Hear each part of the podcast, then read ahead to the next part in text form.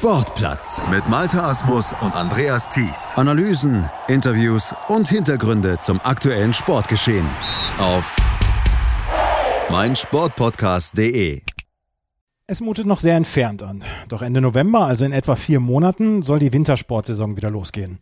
Ob und vor allen Dingen, wie sie in diesem Jahr über die Bühne gehen soll, steht noch nicht fest. In Europa und speziell in den Wintersportgebieten in Skandinavien, Deutschland, Österreich und der Schweiz macht sich langsam hoffnungsbreit, dass eine gewisse Normalität zum Winter wiederhergestellt werden kann. Normalität heißt im Corona-Fall aber wohl ohne Zuschauer, mit erheblichen Sicherheitsvorkehrungen für Sportler, Betreuer, Beobachter und Fans? Und mit wie vielen Fans? Fragen, die sich die Veranstalter vor Ort und der Weltverband FIS gemeinsam machen müssen. Für die Sportlerinnen und Sportler heißt es erstmal Vorbereitung wie fast immer. Winter-Champions werden im Sommer gemacht. Und so sind viele Nationen und Verbände derzeit in Trainingslagern beschäftigt, um sich die grundlegende Form für den Winter zu beschaffen. So auch die nordischen Kombinierer Finnlands. Um die finnischen nordischen Kombinierer ist es in den letzten Jahren still geworden. Es gibt derzeit keine Ausnahmekönner wie zu Beginn des Jahrtausends, unter anderem mit Hanumaninen, Sampalajunen oder Ansi Koivuronta. Ilka Herola heißt der Hoffnungsträger der finnischen Kombinierer. Er wurde in der letzten Saison Achter in der Gesamtweltcup-Wertung. Einer, der den Kombinierern auf der Schanze Flügel verleihen soll, ist Falco Kriesmeier. Erst seit Februar der Sprungtrainer bei den Finnen. Kriesmeier selbst hat eine Vergangenheit bei den Spezialspringern. Zwei Medaillen bei Junioren-Weltmeisterschaften ließen aufhorchen. Seine Karriere war insgesamt sehr kurz. Die Erfüllung fand er dann aber als Trainer. Von 2009 bis 2015 betreute er die österreichischen Kombinierer. Jetzt unterstützt er das finnische Team auf dem Weg zurück in die Weltspitze. Und vor zu hohen Zielen schreckt es den 41-Jährigen nicht. Bei Olympia 2022 in Peking sollte schon um Gold mitgesprungen und gelaufen werden. Im Interview mit mir spricht er über die eigene Karriere, seinen Wechsel in den Trainerberuf, die fünf Jahre zwischen seinen Engagements als Sprungtrainer und seine hohen Ziele.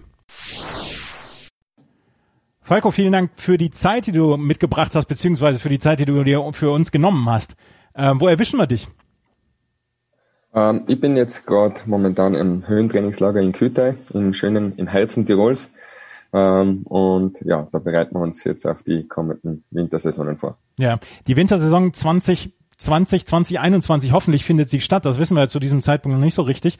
Ähm, aber natürlich müssen die Vorbereitungen getroffen werden. Wir wollen so ein bisschen über die Karriere sprechen, dann auch über das, was jetzt beim finnischen Team ansteht, bei den nordischen Kombinierern etc. Ähm, lass uns gleich mal anfangen. Wie kamst du zum Skisprung? Weil eigentlich hat man ja das Gefühl, in Österreich entweder der alpine Skisport oder dann der Skisprung äh, für, für Kinder, die sportlich interessiert sind. Wie, wie kam es für dich zum Skisprung? Ähm, bei mir, die Geschichte ist eigentlich ganz interessant und äh, hetzigerweise auch irgendwie connected mit, mit Finnland, mhm. weil ähm, ich bin übers Fernsehen zum Skispringen gekommen. Ich hab, äh, kann mich erinnern, ich habe die Olympischen Spiele 1988 in Calgary zu Hause im Fernsehen an, angeschaut und damals hat es ja den verrückten Skispringer gegeben, den Matti Nickkennen. Ja. Der hat da drei Goldmedaillen gewonnen und der hat mich damals einfach zum Fliegen inspiriert und hat in mir den Traum zum Fliegen geweckt und deswegen wollte ich unbedingt Skispringer werden. Und wie wird man äh, als, wie kommt man als kleiner Junge dann zum Skispringen? Sind überall Schanzen bei euch in der Nähe oder warst du, hast du gewohnt in einer Ecke, wo es eine Skischanze gab? Was, was haben die Eltern damals gesagt? Ähm, na, das war gar nicht so leicht, weil ich bin eigentlich aufgewachsen auf einem Bergbauernhof mhm. und bei uns hat es sehr viel Natur und Kühe und so Sachen gegeben, aber vom Skisprungschanzen war weit und weit nichts zu sehen. Und das hat dann auch relativ lange gedauert, ähm, im 88, erst 1993, wie dann, da war ich dann, ja, 92 war Ich war auf alle Fälle zwölf Jahre alt. Mhm. Da habe ich dann die Entscheidung getroffen, von zu Hause auszuziehen. Ähm, bin dann zu meinen Großeltern gezogen, nach Absam, ähm, weil da hat es Skisprungschanzen gegeben und habe dann da die Möglichkeit gehabt, eben als Skispringer zu starten. Kannst du dich an deinen ersten Sprung noch erinnern? Von, von was für einer Schanze war das damals? Ja, das kann ich mir sehr gut erinnern, weil ähm, das auch ganz was Besonderes war, weil das gar nicht so in Tirol stattgefunden hat, der erste Sprung, sondern der ersten Kontakt, was ich dann mit dem Verein gehabt habe, war gleich mal ein Trainingslager, da sind wir nach Italien gefahren, mhm. äh, nach Val di Fiemme und dann habe ich in Val di Fiemme unten auf der, ja, auf den kleinsten Chancen halt so die ersten Erfahrungen machen dürfen. Und ähm, wie ging es dann weiter von da aus? Du bist ja dann in den Nationalkader dann ja auch gekommen, hast Continental Cup gesprungen, beziehungsweise dann auch Weltcup-Punkte geholt. Wie ging es von da aus dann weiter? Äh, wie schnell war dir dann klar, Mensch, das möchte ich dann auch wirklich auf hohem Niveau dann machen? Dass ich damals, ich war einfach ein Spätstarter. Mhm. Ich war damals schon fast 13 oder 14 Jahre alt und ähm, wir dann letztendlich die ersten Sprünge machen habe können, weil, weil eben wir nach Absam gezogen bin, es hat ja nochmal ein Jahr lang gedauert und dann ist schon der Schulwechsel angestanden und das große Ziel für mich war, im Skigymnasium Stamms unterzukommen. Mhm. Ähm, weil das ist einfach die, die Schmiede für Leistungssportler im, im Wintersport in Österreich damals noch viel mehr wie heute äh, gewesen, aber das, das Nonplusultra. Und haben wir das Ziel gesteckt und habe dann eine Aufnahmeprüfung gemacht im, im Frühjahr. Und das war ganz lustig, weil ich bin eigentlich, ich war mit Abstand der schlechteste Skispringer zu dieser Zeit, mhm. weil ich halt am wenigsten Erfahrung gehabt habe. Aber aufgrund meiner sportmotorischen Fähigkeiten kann ich mich erinnern, bin ich damals einfach aufgenommen worden, so quasi als ein, als ein Versuchsprojekt. Ja. Wie ist es, wenn jemand quer einsteigt sportmotorisch begabt ist und schauen, wie schnell kann man dem Skispringen beibringen. Sportmotorisch begabt heißt also, dass du das Talent dafür hattest, diese Bewegung, diesen Bewegungsablauf dann auch zu vollziehen, beziehungsweise dass du nicht die da nicht doof angestellt hast, sondern dass es von Anfang an halt gut aussah. Ja, generell einfach bei allen sportmotorischen Tests, egal ob ja. es Koordination, Schnelligkeit, Beweglichkeit war, habe ich einfach gut abgeschnitten ähm, und auch für, mein, für meine Klein Kleinwüchsigkeit damals ähm, auch eben relativ gute Resultate gebracht. Und das war, glaube ich, der ausschlaggebende Punkt, dass ich gesagt habe, okay, wir probieren es mit dem Falco. Ähm, wir haben eben schon das erzählt, dass du Weltcup-Punkte geholt hast, hast im Continental Cup bist du gesprungen, dann wurdest du in den Weltcup dann auch berufen, hast dann auch acht Punkte geholt. Ähm, wie ging es nach dieser Saison 97, 98 weiter? Weil du hast dann relativ früh dann auch deine Karriere beendet nach dem Jahr 2000. Genau, es war ganz kurz und knackig meine Karriere ja. eigentlich. Der, der Aufstieg war sehr steil, sehr gerade. Das war ja 97, mit habe ich die Möglichkeit gehabt, dann letztendlich zwei Medaillen bei Juniorenweltmeisterschaften mhm. zu gewinnen. Einfach da mit dabei zu sein und da dann auch äh, eben 97, 98 sicher die beste Saison gewesen, ähm, mit knapp den Sprung wirklich in den Weltcup rein zu schaffen. Ähm, und dann letztendlich war es für mich so, dass mir, ich sage es immer gern so, mir ist, mir ist das der jugendliche Leichtsinn ist mir ein bisschen dazwischen gekommen in meiner sportlichen Karriere. Einfach die, die, die Ablenkung, die was man oft erlebt mit, mit 18, 19, mhm. 20 Jahren. Und da habe ich den Fokus ein bisschen verloren für den Leistungssport. Und wenn man da nicht mit 100 Prozent dabei ist, dann geht die Spirale dann gleich einmal nach unten. Also ich habe vielleicht einfach nach diesem größten Erfolg, nach dieser guten Saison vergessen, neue Ziele zu setzen. Und, und dann war der Antrieb weg. Dann habe ich so ein bisschen dahin trainiert und dann ist die Leistung nach unten gegangen und dann habe ich auch relativ schnell für mich selber das Gefühl gehabt, wow, ähm, ich glaube ganz an die Weltspitze, das schaffe ich nicht und habe dann eben 99, 2000 meine Karriere auch schon wieder beendet. War das dann auch so vielleicht so ein, so ein bisschen das Motto, ach, das wird schon gehen, ich habe das jetzt bis jetzt mit meinem Talent hinbekommen, das wird schon so weitergehen oder wo du gerade gesagt hast, den, den Fokus verloren? Ich habe einfach ganz klares Ziel gehabt damals mit den mit der Juniorenwärme, mit diesen mhm. Medaillen mhm. und da habe ich wirklich alles gegeben. Da habe ich jeden Tag fokussiert trainiert und, und habe da innerhalb kürzester Zeit einfach wirklich Unmögliches möglich gemacht, da hinzukommen. Und danach, eben wie gesagt, habe ich, ich glaube, rückblickend, wenn ich reflektiere, einfach vergessen, mir neue große Ziele zu setzen. Mhm. Und dann hat der Antrieb gefällt. Und dann passiert leicht, dass man den Fokus verliert. Sportler, die eine lange Zeit auf ihren Sport hintrainieren, beziehungsweise auch viele Entbehrungen äh, hingenommen haben, gerade auch bei Skispringern, die fallen nach Karriereende immer so ein bisschen ins Loch. Jedenfalls hört man immer so diese Geschichten, dass man nicht so richtig weiß, was man da machen soll, etc. Du warst noch sehr, sehr jung, als du deine Karriere beendet hast. Ist dieses Loch bei dir da auch da gewesen oder hast du schon einen Plan beziehungsweise Ziele und Visionen gehabt für das, für die Zeit nach der Karriere?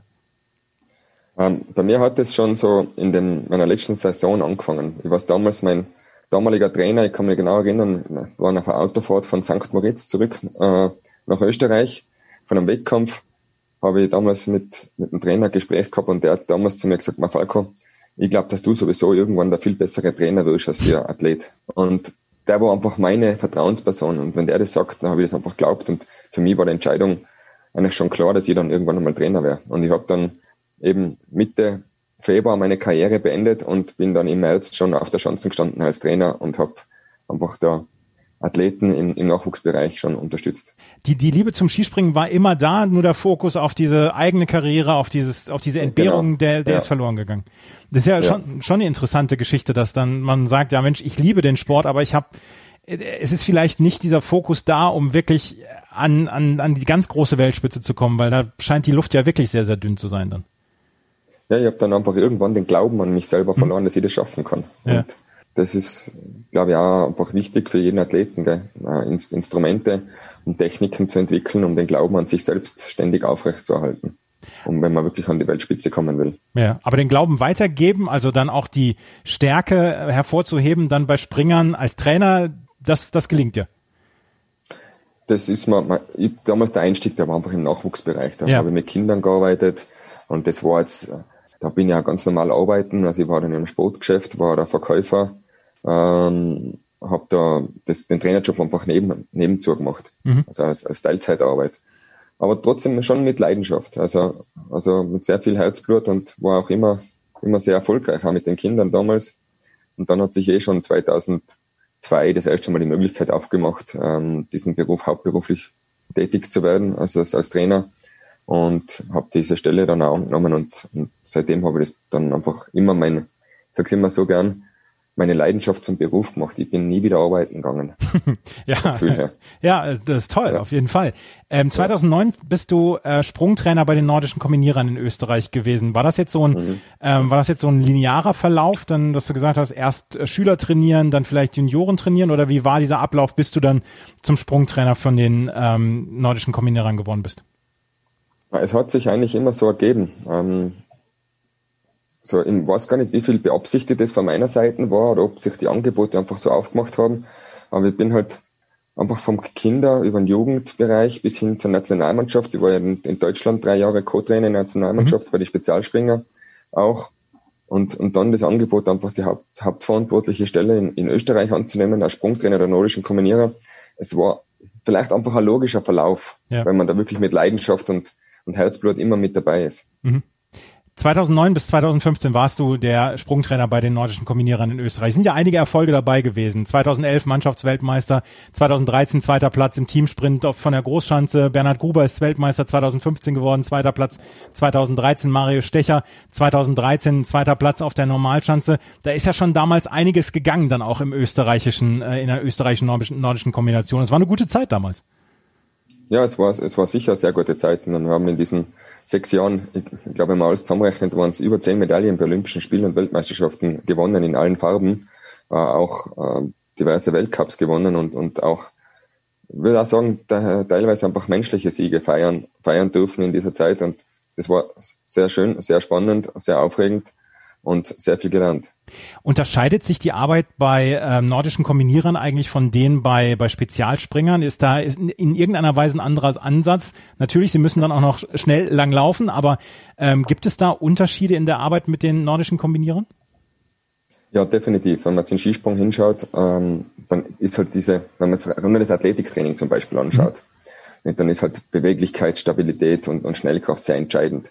Und in der nordischen Kombination ist ja letztendlich der Ausdauerfaktor der, der was die als erster über die Ziellinie bringen lässt. Ja. Das heißt, das Skispringen ist ja nur das Vorgeplänkel und da muss man quasi, auf der Schanze kann man den Wettkampf nicht gewinnen, aber man kann ihn verlieren. Das heißt, mhm. da muss man am, am, Ball bleiben. Aber dann letztendlich entschieden wird der Wettkampf auf der Loipe. Und für Skispringen brauchen wir trotzdem Schnellkraft. Ja. Und für den Ausdauersport braucht man Ausdauer. Und das ist so konträr ähm, diese zwei Trainingstechniken, was man da jeden Tag miteinander verbinden muss. Und das ist wahnsinnig spannend, da die richtige Balance zu finden. Und gerade wenn ich dran denke, ich hocke jetzt gerade mit einem Trainerkollegen genau gegenüber, ähm, wenn wir heute schon wieder einfach was lernen haben dürfen am heutigen Tag, weil wir gestern vielleicht eine Entscheidung getroffen haben, das nicht so gut war.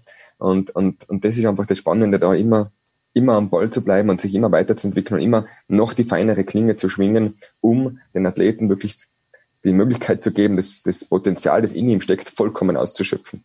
Ich schweife jetzt vielleicht noch so ein bisschen in diesen Plan ab, aber ist das, ähm, wenn man einen starken Skispringer hat, der vielleicht nicht ganz so gut in der Loipe halt ist, ähm, bespricht man das dann im Team, wo man sagt, entweder wir bauen jetzt diese Stärke aus und versuchen diese Sekunden rauszuspringen, die wir dann in der Loipe dann wahrscheinlich verlieren können, oder sagt man, wir müssen diese Sportler auf jeden Fall zu Allroundern machen? Hat sich das auch geändert in den letzten Jahren und Jahrzehnten oder sagt man heute noch, gute Springer sollten auf jeden Fall den Fokus weiter auf dem Springen halten? Ähm, man, man, muss schon definitiv ein gewisses Laufniveau mitbringen. Hm. Aber es sind schon die Sportler selbst prägen, ja, wenn man die nordische Kombination jetzt einfach die letzten 10, 15 Jahre verfolgt, prägen die Sportler die Sportart. Es war zum Beispiel nicht wie ein ein, ein, ein Felix Gottwald, ein Magnus Mohn, wo einfach ein Hanumanninen, mhm. wo sehr starke Läufer da waren, war die ganze Sportart sehr, sehr lauflastig. Mhm. Jetzt in den letzten Jahren ist kämen eben ein ja, Magnus Rieber, ein Mario Seidel, ein Franz Josef Real, die haben die Sportart fast wieder mehr sprunglastig gemacht. Mhm. Also jetzt kämpfen gute Leute, Leut, Läufer darum, ihre Sprungniveau auf, auf ein, auf eine, eine Sprungperformance auf ein Niveau zu bringen, dass sie die wieder ärgern können. Weil sonst sind sie einfach so weit weg nach dem Springen, mhm. dass ihre gute Laufperformance nichts mehr hilft. Ausnahmesportler können die Sportart dann wieder umdrehen. Björn Kircheisen fällt mir da ein, der, der immer so ein bisschen auf der, auf der Schanze hinterherhing, aber ein fantastischer Läufer war und man immer gedacht hat, Mensch, wie viele Plätze kann er noch gut machen? Solche, solche Typen sterben dann so ein bisschen aus, oder? Ähm, na, würde ich nicht unbedingt sagen, ähm, dass diese, dass diese aussterben. Es ist vielleicht jetzt gerade, ist das Sprungniveau sehr hoch ja. in der nordischen Kombination und, ähm, und das kann sich aber in zwei, drei Jahren wieder drehen. Dass es Laufen einfach auch was vielleicht diverse Entscheidungen auch von der Seite der FIS kommen, Regeländerungen, dass es Laufen wieder ein bisschen lastiger wird und, und dann kann sich die ganze Sportart mhm. wieder drehen und dann kann genau der Sportler, nicht der, was vielleicht ein, ein, ein mittelmäßig guter Skispringer ist, aber dann die Fähigkeit hat, einfach von Platz 15 raus richtig Tempo zu machen, wieder die Chance zum Gewinnen. Was zum Teufel, du Bastard, du bist tot, du kleiner Hundeficker. Und dieser kleine Hundeficker, das ist unser Werner. Ein ganz normaler Berliner Kleinstkrimineller, der dann aber im Knast das Ding seines Lebens dreht. Una Fantastica Risetta Perla Pizza. Er klaut seinem Zellengenossen ein Pizzarezept. Aber nicht irgendeins. Und mit dem eröffnet Werner dann die beste Pizzeria Berlins. Doch Werners Glück ist nur von kurzer Dauer. Denn es hagelt Probleme. Werners Pizzaparadies. Erstmals großes Kino- und Podcast-Format. Mit fetter Starbesetzung. Alina But, Kida Ramadan, Edin Hasanovic, Oliver Koritke, Ralf Richter, Ben Becker, Winfried Glatzeder, Anna Schmidt und viele mehr. Abonniert die Scheiße. Jetzt macht schon, mach! Kommen wir nochmal auf deine Karriere zurück, weil wir wollen jetzt gleich auch auf das, auf das finnische Team zu sprechen kommen. Du hast eben Hanno Mannin schon erwähnt. 2015 war Schluss beim, bei den österreichischen nordischen Kombinierern. Danach bist du komplett aus dem Sport raus, oder? Ja, komplett. Was, was also hast du dann gemacht? Also warum? Erstens warum ähm, natürlich und zweitens was was hast du dann gemacht? Ähm, für mich war einfach der Zeitpunkt reif damals für Veränderung. Ähm, ich, ich, war damals, ich glaube einfach ein bisschen gesättigt. Ähm, nach sechs Jahren einfach wirklich ähm, extrem Gas geben, um, mhm. um diverse Ziele zu erreichen und wollte damals einfach etwas machen für meine Familie und und und wollte etwas machen für mich selbst und habe damals einfach die Möglichkeit bekommen, in, in der Network-Marketing-Branche Fuß zu fassen. Habe da dann angefangen, mit einem norwegischen Unternehmen zusammenzuarbeiten und habe für die jetzt in den letzten fünf Jahren einen, einen tollen Vertrieb im Bereich Network Marketing aufgebaut mit einer riesig großen Organisation. Also ich bediene momentan bei die circa 15.000 Kunden mhm. pro Monat mit den Produkten, die ich vertreibe. Und, und, und das hat mir jetzt auch die Möglichkeit gegeben, letztendlich dieses Projekt da in Finnland anzunehmen, weil was das Geschäft einfach super gut läuft und jetzt einfach die, die, sage ich mein ganzes Leben eigentlich abgesichert habe und mir jetzt einfach auf, mit einer anderen Art und Weise als Trainer einlassen kann, weil ich nicht vom Trainerjob leben muss, mhm. leben tue ich von was anderem und das gibt auch brutal viel Freiheit und Kreativität wieder mit, merke ich jetzt nach diesen paar Monaten, seitdem ich da jetzt aktiv bin, weil ich jetzt keinen Leistungsdruck in dem Sinne verspüre, weil meine Existenz bedroht ist, wenn ich da nicht erfolgreich bin. Ja. Und, und das ist ganz interessant, der Zugang. Weil der einzige Leistungsdruck, den was ich jetzt mache, sind meine eigenen Ziele, was ich habe mit der Mannschaft. Mhm. Und, und aber trotzdem wird, wird mein Leben danach genauso gut weiterlaufen. Also entspannter an die ganze Sache rangehen jetzt. Ja, ja. ganz entspannter. Ja. Wann kam denn die Anfrage vom finnischen Team, ähm, dass, dass man gesagt hat, hier die nordischen Kombinierer brauchen Sprungunterstützung? Ähm, das ist gekommen, der erste Kontakt war Anfang Dezember letzten Jahres. Also relativ früh in der Saison schon hat damals ähm, der Peter Kukkonen, ist der Cheftrainer, hat einfach gemerkt, oh, irgendwie läuft es bei uns beim Springen jetzt echt schon seit einigen Jahren nicht so richtig und jetzt sind wir so schlecht gestartet in die Saison. Und er hat mir einfach mal prinzipiell einfach angefragt, ob wir uns mal treffen auf ein mhm. unverbindliches Gespräch. Aus diesem unverbindlichen Gespräch sind mehrere geworden und irgendwann einmal habe ich einfach erkannt, für mich selber gesehen, dass es ein irrsinnig interessantes Projekt ist, wo man einfach sagt, wow, das macht man jetzt zwei Jahre, danach ist es auch definitiv wieder abgeschlossen weil ich an diese Mannschaft glaube. Mhm. Da sind einfach Ausnahme gute äh, Talente mit dabei und Leute, die ein irrsinnig großes Potenzial haben. Das habe ich einfach erkannt in diesen ganzen Gesprächen. Und für mich ist jetzt einfach interessant, okay, wenn ähm, eine Mannschaft Skispringer solche Probleme hat, ähm, wie viel kann man jetzt wirklich in zwei Jahren bewegen? Mhm. Ja, wenn, wenn, wenn man das Potenzial sieht da drinnen und man hat echt nur einen begrenzten Zeitraum für zwei Jahre Zeit, was kann man rauskitzeln in zwei Jahren? Kann man echt diesen, diesen Athleten so einen Mehrwert bieten, dass sie das schaffen, in zwei Jahren wirklich bei Olympia um, um Goldmedaillen mitzukämpfen? Oder ist es nicht möglich? Und einfach da zu schauen, wo ist das Limit, das, das reizt mir irrsinnig jetzt gerade. Warst du überrascht von der Anfrage aus Finnland? Weil du warst dann ja schon ein paar Jahre raus aus dem Thema nordische Kombination. Ähm, ich glaube, dass ich vielleicht in, in den 10, 15 Jahren äh, zuvor als Trainer, glaube ich, ganz eine gute Arbeit gemacht habe, mhm. weil ich eigentlich jedes Jahr Anfragen bekommen habe aus verschiedensten Nationen. Und es ist dann schon jetzt nach drei, vier Jahren mal ein bisschen weniger geworden, ähm, die Anfragen. Aber wirklich überrascht war ich nicht, weil es halt doch immer wieder vorgekommen ist. Ja, also ähm, 2019 kam dann die Anfrage von den Finnen, du bist jetzt dabei. Finnland hatte, du hast ihn eben schon erwähnt, Hannu Manin, sie hatten Anzi Koivuranta, sie hatten Sampalajun, aber in den letzten Jahren sind so ihre Erfolge so ein bisschen spärlicher geworden. In, der letzten Saison hatte man Ilka Herola, äh, mit dem man, ähm, der einen achten Platz in der Weltcup-Saison gehabt hat, der auch ein Podest im letzten Rennen gehabt hat. Was sind so die kurzfristigen Ziele für diesen Winter? Natürlich unter dem Vorbehalt, dass wir diesen Winter eine normale Weltcup-Saison erleben werden. Ähm, wer mich ein bisschen kennenlernt, der weiß, dass ich immer gern große Ziele stecke. Das war ja zum Beispiel letztes Jahr, ich bin ja da mitten im Februar eingestiegen mhm. ähm, in diese Mannschaft und habe dann auch gesagt, das ganz klare Ziel ist, heuer noch einen Podestplatz zu machen. Mhm. Also wenn ich das nicht das Ziel habe, dann fange ich gar nicht an. Und letztendlich haben wir dann noch zwei Podestplätze gemacht, eben, die du angesprochen hast, von, von Lika Herola. Und das ist ja halt, und, und ich glaube einfach an das. Wenn man sich große Ziele setzt, kann man die erreichen. Und genauso ist für mich jetzt zum Beispiel für die heurige Saison, ist definitiv, dass die Jungs einmal einen Weltcupsieg feiern. Es ist definitiv, dass wir bei der Weltmeisterschaft in Oberstdorf ähm, um Einzelgold mitkämpfen können. Und es ist definitiv das Ziel, dass wir auch um eine Teammedaille mitkämpfen. Das, deswegen bin ich da. Ja. Alles andere wäre Zeitverschwendung. Ist Ilka Herola im Moment das größte Talent im finnischen, in der finnischen nordischen Kombination? Momentan definitiv. Mhm. Einfach wenn ich sehe, was auf der Schanze ist und wenn man wieder weiß, was er auf der Loipe in, in, zu leisten in der Lage ist, ähm, schaut es sicher ganz gut aus bei ihm. Aber es seien da auch noch, wir haben Leute wie Eero Hirvonen, der was ja schon sehr gut war vor einigen Jahren, ähm, jetzt leider eben verletzungsbedingt längere, seit zwei, drei Jahren wirklich äh, gekämpft hat, heuer im Frühjahr operiert worden ist, jetzt gerade in der Reha ist, ähm, hat jetzt die ersten Sprünge gemacht. Ähm, mal schauen, wo wir, wo wir in Aero wieder hinbegleiten können. Und es sind auch einige junge Athleten dabei, wo ich glaube, dass generell ähm, die nordische Kombination mit denen in den nächsten Jahren noch ein bisschen Gaudi haben wird. Ja. Jetzt sind im Moment Norwegen und Deutschland so ein bisschen die führenden Nationen in der nordischen Kombination. Jan Magnus Rieber hat letztes Jahr alles kurz und klein gehauen, was es in der nordischen Kombination gab. Auch die deutschen Athleten waren immer gut. Was kann man sich in Finnland von diesen Nationen, von Norwegen und Deutschland so abschauen in der Arbeit, in der täglichen Arbeit?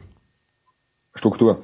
Mhm. Definitiv. Also ich glaube einfach die, die, die Strukturen, was einfach in Norwegen und Deutschland, ich sage jetzt auch in Österreich, geschaffen sein, um einfach Athleten von dem Augenblick, wenn sie sagen, sie möchten ein nordischer Kombinierer werden, bis an die Weltspitze heranzuführen, die sind einfach gegeben. Mhm. Und ähm, das ist alles, was ich bis jetzt gesehen hat, habe, ist da in Finnland Riesenreserve im strukturellen Bereich, dass man einfach ein System entwickelt, wie man ein Kind bis zum Hochleistungssportler einfach eine optimale Unterstützung geben kann.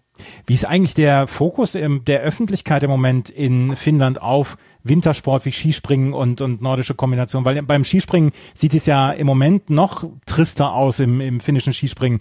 Ähm, ist der Fokus so ein bisschen verloren gegangen? Ist das Interesse, das Öffentliche auch verloren gegangen oder dürstet man in Finnland nach einem neuen Star? Ähm, man, die ganz klare Nummer eins in Finnland ist Eishockey mhm. im öffentlichen Interesse. Klar. Ähm, aber äh, die nordische Kombination zum Beispiel, ich kenne jetzt nur die TV-Zahlen, hat irrsinnig starke TV-Zahlen. Ja. Also ich glaube sogar, dass den Nummer zwei oder Nummer drei sein im, im, im öffentlichen Interesse. Skispringen geht es leider ein bisschen schlechter, aber es hat einfach damit zu tun, dass, dass, dass die Erfolge nicht da sind. Mhm. In der nordischen Kombination war es doch die letzten Jahre immer wieder so, dass vielleicht das eine oder andere Protest möglich war oder eben in, in Pyeongchang bei den Olympischen Spielen, dass man für Medaillen mitkämpfen hätte können, ähm, ist sich damals leider nicht ausgegangen, aber das Potenzial war da und so ist dann doch immer der Reiz da. Deswegen ist öffentliche Interesse ist, ist glaube ich, ganz gut und ich hoffe mal, dass wir das in den nächsten Jahren noch steigern können. Mhm.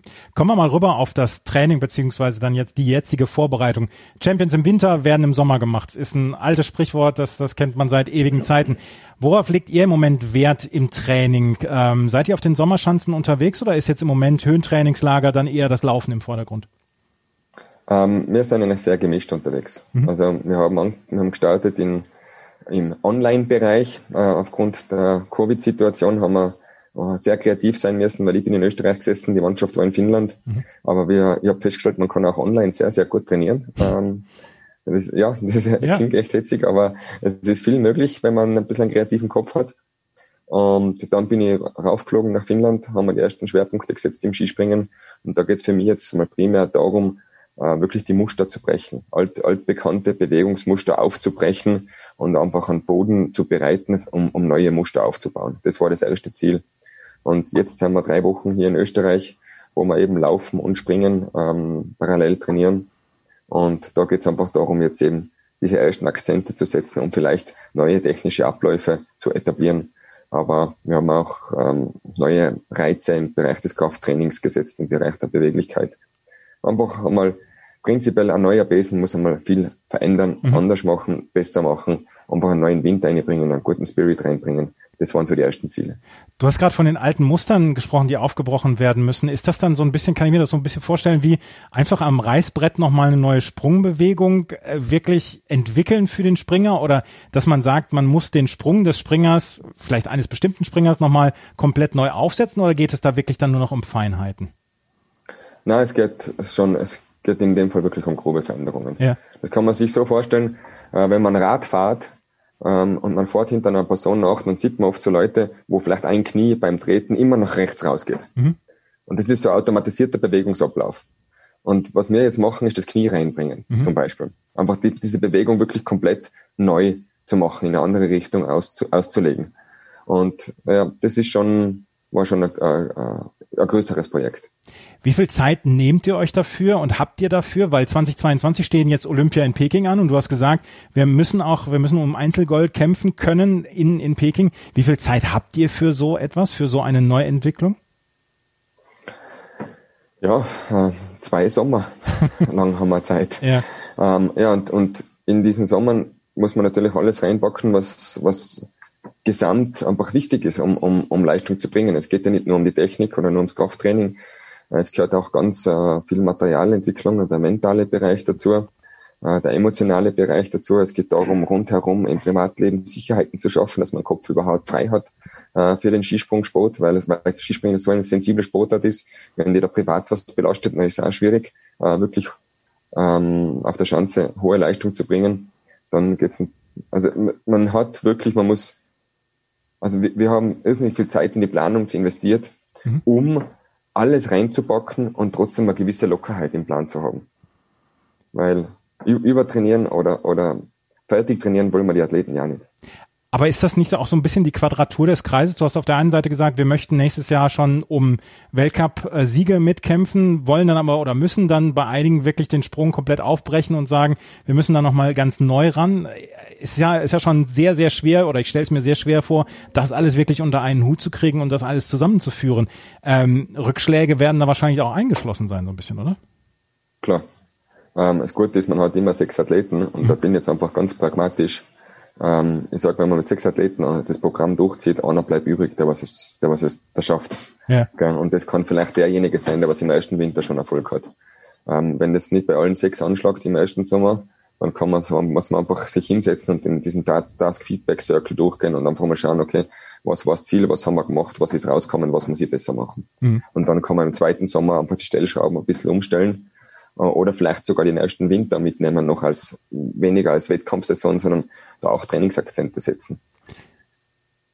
Ich muss jetzt noch eine Frage stellen zu Jana Ahon, der als Servicetechniker jetzt in der zweiten Saison dort arbeitet, dann auch. Wie läuft die Zusammenarbeit mit ihm? Er ist ja unter Skisprungfans ist er ja schon eine Legende durch seine ja sehr sehr emotionale Art und Weise früher zu springen, wo er keinen Gesichtsausdruck, äh, keinen anderen Gesichtsausdruck als den einen hatte. Ja, ähm, es war ganz lustig. Wir haben da jetzt auch kurz einen Medientermin gehabt. Ähm, Und ich habe heute in der Zeitung gelesen, ähm, wurde der Janne Ahonen gefragt, wie ist das Zusammenarbeit mit Falco ja, Und er hat gesagt, katastrophal. also, allein in dieser Aussage sieht man schon, es ist ein gewisser Humor da. Mhm. Und, und mir taugt es irrsinnig, weil eben der Janne war ja selbst schon ähm, als Athlet ein irrsinniger Tüftler. Und wenn man seine Geschichte kennt, auch als Motorsport, was er mit diesen Drag Car Races, mhm. was er ja fährt, da muss man auch sehr kreativ sein und, und, und einfach detailverliebt sein, um die Sachen wirklich auf den Punkt zu bringen. Und den Job macht er einfach super gut. Also ähm, er ist jetzt auch da mit am Höhentrainingslager, weil wir einfach die Zeit brauchen, um gewisse, gewisse Entwicklungsschritte zu tätigen. Und ja. das macht einfach Spaß, ja. mit ihm zu arbeiten. Ja. Die Zusammenarbeit mit den Servicetechnikern ist ja relativ eng dann wahrscheinlich auch, oder? Bei, gerade bei, bei Skispringen.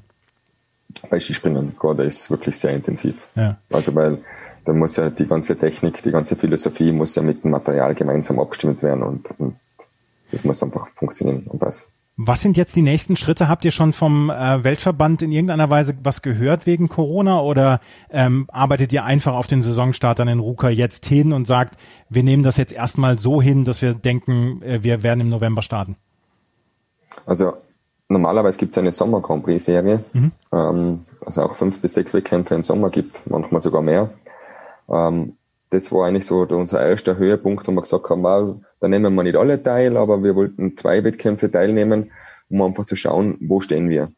Ähm, jetzt ist aus diesen zwei Wettkampfwochenenden mal nur mal eines geworden, was übrig, also es waren ganz viele eigentlich, mhm. aber jetzt ist nur mal eins übrig geblieben, das in Oberstdorf, weil da die WM ist, das, und falls es, ja, diese Covid-Situation zulässt und, ähm, dieser Wettkampf dann letztendlich auch stattfindet, werden wir da sicher dabei sein um einfach mal schauen, wo liegt die Messlatte, wo sind wir jetzt, was, wo müssen wir unbedingt noch intensiver arbeiten äh, bis zum Weltcup-Auftakt.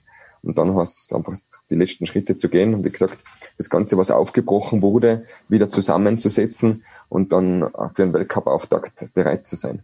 Aber es gibt jetzt noch keine News vom Weltverband Richtung äh, Wintersaison. Momentan der Winter läuft noch wie geplant. Ja. Falco ja. Krismeier, ich danke für die Zeit, die du genommen hast. Ähm, ich wünsche viel Erfolg bei diesem Projekt in Finnland und äh, dass wir 2022 auf die finnische Nationalmannschaft gucken können und sagen können, Junge, Junge, die sind ganz schön stark im Springen geworden. Ja, das hoffe ich auch. Äh, und nicht nur im Springen, sondern gesamt, dass wir da für Medaille mitkämpfen. Ich bedanke mich auch für die Zeit, hat sehr Spaß gemacht und vielleicht hören wir uns ja wieder mal. Sehr, sehr gerne. Das war Falco Kriesmeier, seit Februar der Sprungtrainer der finnischen nordischen Kombinierer.